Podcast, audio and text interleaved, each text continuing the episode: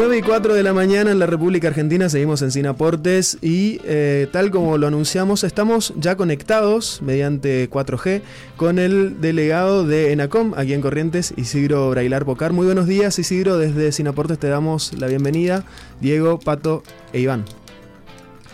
Hola, ¿qué tal? ¿Cómo están? Saludo a toda la mesa. ¿Cómo le va? Queríamos consultar sobre los avances que está habiendo en cuanto a, conectividad aquí en, el, en, el, país y en la provincia sobre todo. Eh, pero antes eh, tenemos datos de que solamente el 38% de los hogares de la provincia están conectados a un servicio de banda ancha. ¿Esto es así? ¿De cuándo es esta, esta estadística? Sí, creció un poquito, hoy, hoy estamos en el 41%, pero bueno, sí, de cada 10 hogares solamente 4 eh, tienen la posibilidad de tener acceso al Internet de banda ancha. Esto es un, flagelo muy importante, pensando, eh, siempre lo fue, pero mucho más agravado en este tiempo de aislamiento social que estamos viviendo. Piensen cómo fue el año pasado con educación a distancia, eh, cómo, cómo funcionó también el, el trabajo a distancia, lo difícil que fue para todas estas familias que no tuvieron la posibilidad de tener wifi acceso a banda ancha, ¿qué implica? ¿Tener una conexión eh, mediante modem telefónico? Sí, sí, le, decimos Wi-Fi. Pero esto no abarca otros tipos de conexiones, como por ejemplo 4G, 5G. Eh, si sumamos eso, ¿a qué proporción se llegaría en la provincia? ahí, ahí es mucho más universal el servicio en cuanto a servicio de lo que es telefonía móvil. Eh, indistintamente se preste por 3G, por 4G, el tema de eso es que no es la manera óptima en la que ninguna eh, ningún protocolo recomienda para lo que es, el uso de trabajo y educación a distancia. Claro. Eh, es muy difícil poder llevar adelante una clase o, poder llevar adelante una sesión de trabajo eh, desde un teléfono conectado al 3G o 4G, ¿no es cierto? Eh, menos de prepago, ¿entiendes? Por eso la, una de las maneras más importantes de medir la conectividad es porque acceso a la banda ancha. Claro. ¿Hay mucha disparidad entre el nivel de conexión que hay aquí en la capital y en el resto de la provincia? Hola, Isidro. ¿Me puedo repetir, por favor? Sí, si hay mucha disparidad entre el, grado de, alcance de las conexiones aquí en la capital comparado con algunos sectores del interior de la provincia. Sí, es total, es total. Hay, mucha disparidad entre, la ciudad de Corrientes y el resto de la provincia eh, y también entre las, las ciudades que están a la vea del río Paraná por la ruta 12, eh, por la ruta 12 y, y más las, los pueblos que están en la zona del humedal, en la zona más cercanos al, al Liberá. ¿Y para, eh, esto por qué se da? Eh, ¿Porque no hay inversiones? ¿Es una zona de difícil acceso? Eh, faltan las inversiones para poder llegar con fibra óptica a todos los... O sea, la fibra óptica en Corrientes recorre toda la ruta 12, entra por esquina llega hasta Corrientes Capital por la ruta 12 y ahora se están haciendo algunas obras provinciales para llegar hasta Ituzaingó. Eh, y desde ahí se transmite por una tecnología bastante débil, que es la de radioenlace, la de punto a punto, hacia el interior de la provincia. En ese cambio de tecnología se pierde mucha calidad de, Internet y cuando la, conectividad puede andar en, arriba de los 10, 20 megas en, en, la costa del, del, del, río Paraná por estar conectada a la fibra óptica. Eh, en la zona del humedal, en la zona de los esteros, puede andar entre los 2, 3 megas, 1 mega, lo cual hace muy difícil la, la vida de las personas. Claro. ¿Somos cada vez más dependientes de las conexiones para realizar todo tipo de actividades en la vida cotidiana? Sí, imagínate que el año pasado nada más la conectividad de cada uno de nosotros, lo que cada uno de nosotros demandamos de conectividad, aumentó un 40%. Claro. Eh, esto planteó un gran desafío para los estados y para las empresas, porque de la noche a la mañana tuvieron que salir a proveer de un 40% más de, conectividad, eh, comprar de banda mayorista un 40% más, tener la capacidad de manipularla, de distribuirla, o sea, fue, un gran desafío que por suerte de a poco se fue resolviendo eh, y en esto una fuerte decisión del presidente de la República cuando toma la decisión de, hacer las inversiones que hace mucho tiempo no se hacían para que eh, todas las provincias del país puedan tener más tráfico de ancho de banda en su, en su infraestructura. Tenemos que recordar que la principal empresa de, de, fibra óptica del país eh, es Arasat, que es una empresa del gobierno nacional. Claro. Y en este sentido también el año pasado se dio la, la declaración de servicio público esencial al servicio de Internet, digamos, de, las comunicaciones. Y también eh, implica un plan de, de inversiones y de subsidios, tengo entendido, a empresas, sobre todo a las, a las más pequeñas que proveen esta capilaridad de las conexiones. ¿Eso cómo se está implementando? Sí, fueron dos cosas por separado.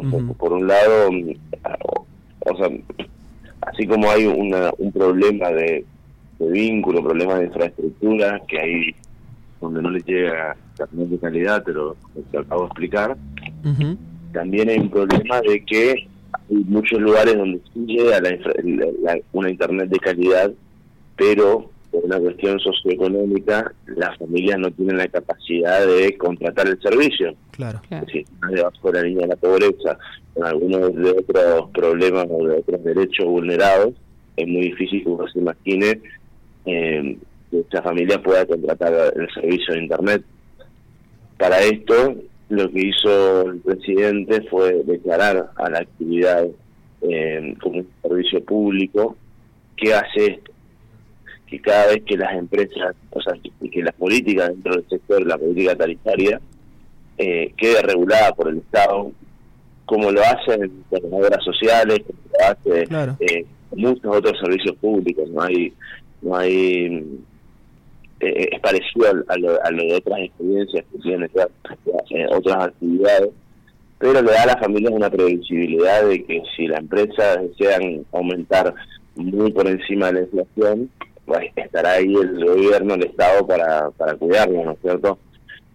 Y también, en el mes de enero, la otra decisión que se tomó en esta dirección es sacar la prestación básica universal, que lo que hace la prestación básica es acercar a los vecinos de todo el país precios eh, de servicios básicos eh, a, a, costos muy por debajo de lo que ofrece el mercado.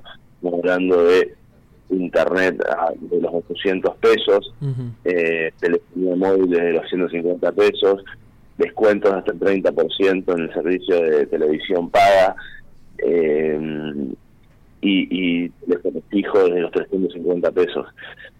Y esto ya se esto no es para toda la población, sino que es para los grupos económicamente vulnerables. Estamos hablando de beneficiarios de la asignación universal por hijo, eh, jubilados de la mínima, pensionados de la mínima, eh, eh, monotributistas de las categorías iniciales, trabajadores con hasta dos sueldos mínimos vital y móvil. es para, para este grupo, clubes de barrio, clubes de pueblo, estaciones de bomberos, para todo este conglomerado. Hubo también convocatorias a becas de acceso a Internet para estudiantes de algunas universidades. ¿Esto sigue vigente? Ese programa, perdón, lo desconozco, pero probablemente sea de alguna universidad.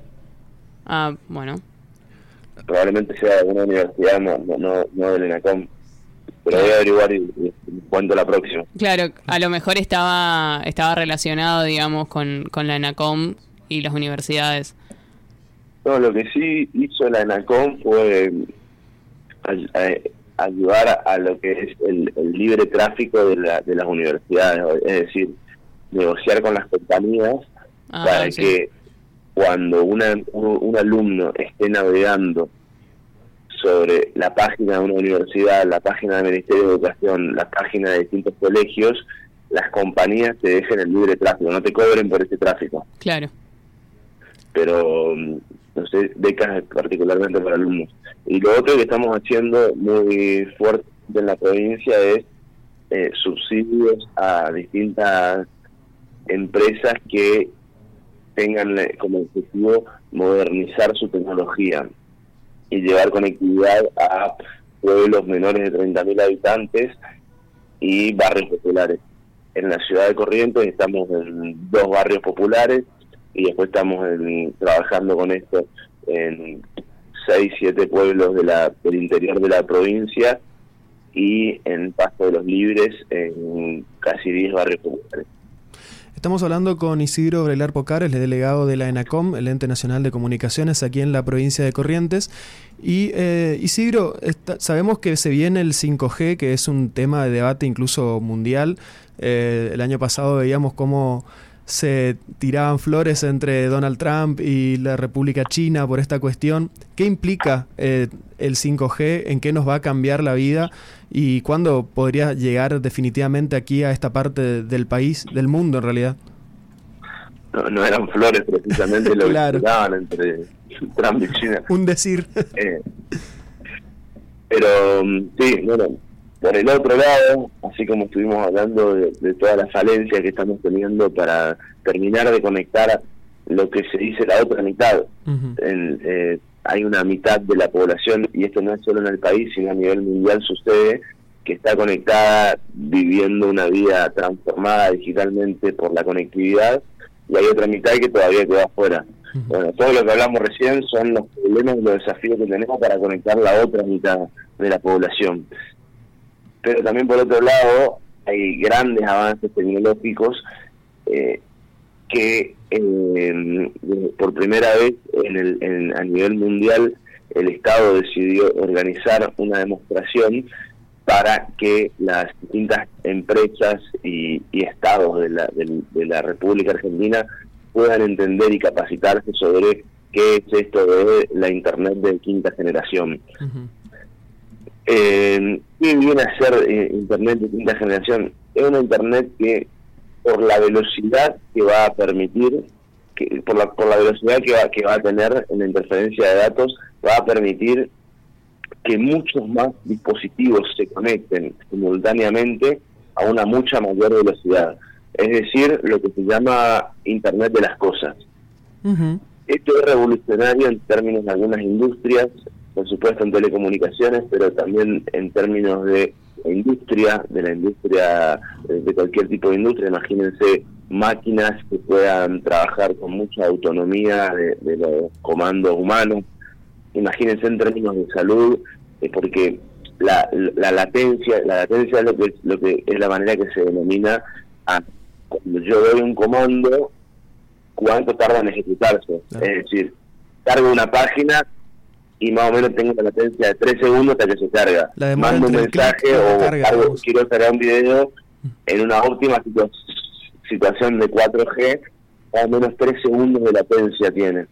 El 5G la latencia es 0,000, o sea, es, casi cero. Instantáneo prácticamente. ¿Cómo? Casi instantáneo. Casi instantáneo, es parecido a la orden del cerebro cuando le da una orden a la mano. Ajá o sea, que tarda nada en que la mano lo ejecute, bueno, permite ese tipo de velocidad, entonces imagínense en términos de salud, eh, lo que puede ser una operación a distancia, lo que puede ser eh, autos y, vehículos autotripulados, o sea, habilita e, esa velocidad de Internet que recién estamos en una instancia de muestreo y de licitación del espectro, o sea, de licitación de las empresas que van a poder explotar el, el, espacio aéreo público para poder llevar adelante el servicio. O sea, va a faltar, falta mucho, muchos años, pero ya se empezó el trabajo para que la República Argentina no, no quede atrás en todas estas innovaciones que se están llevando adelante a nivel mundial. Me imagino que es una carrera este, incluso hasta despareja por el tema del, de cómo se manejan los distintos países, ¿no? Los países centrales, nosotros que estamos un poco más alejados de eso. Y aquí, como decís, estamos recién avanzando para poder conectar con la tecnología vigente a, la mitad de la población, a más de la mitad. Y en el, en el, horizonte vemos este, este tipo de avances que se vienen a pasos agigantados, requiere de mucha coordinación, mucha inversión seguramente. Sí, todo, como todos los avances, primero suceden en, los países el hemisferio norte, en, los países que se llaman en desarrollados, y después van llegando a los países en vía de desarrollo. Lo importante de la Argentina es que trabajemos en el durante, en, la extensión de la fibra óptica, porque el 5G funciona con muchas antenas que se conectan entre sí por fibra óptica. Entonces, cuando se licite el espectro y cuando las empresas tomen la decisión de, eh, de desarrollar el servicio, de invertir y demás, va a depender mucho la capilaridad de la fibra óptica en el territorio nacional de eh, la velocidad con la que se pueda instalar el 5G, ¿se entiende? Claro. Necesitas que, tener mucha mucho tendido de fibra óptica que llegue a cada pueblo, que llegue, que, atraviese todas las rutas, porque de esas fibras se podrá conectar eh, el 5G y si no existe eh, tardará mucho más en llegar.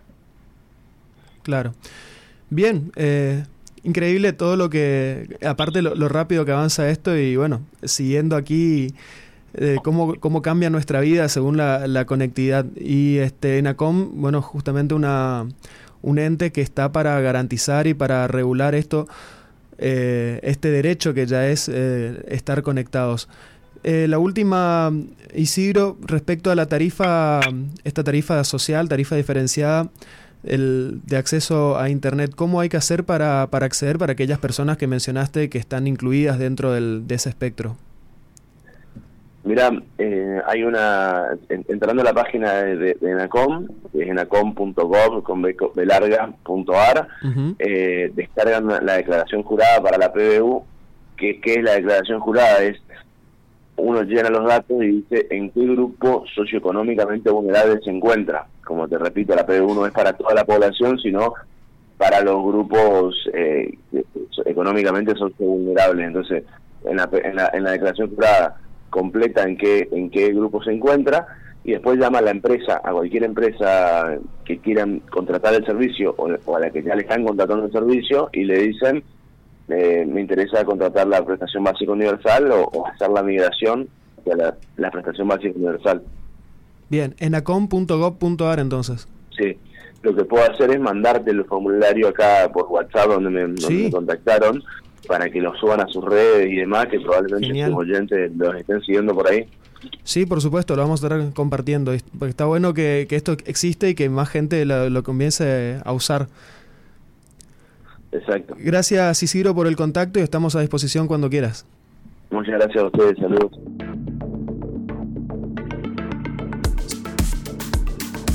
Somos Mega 98.1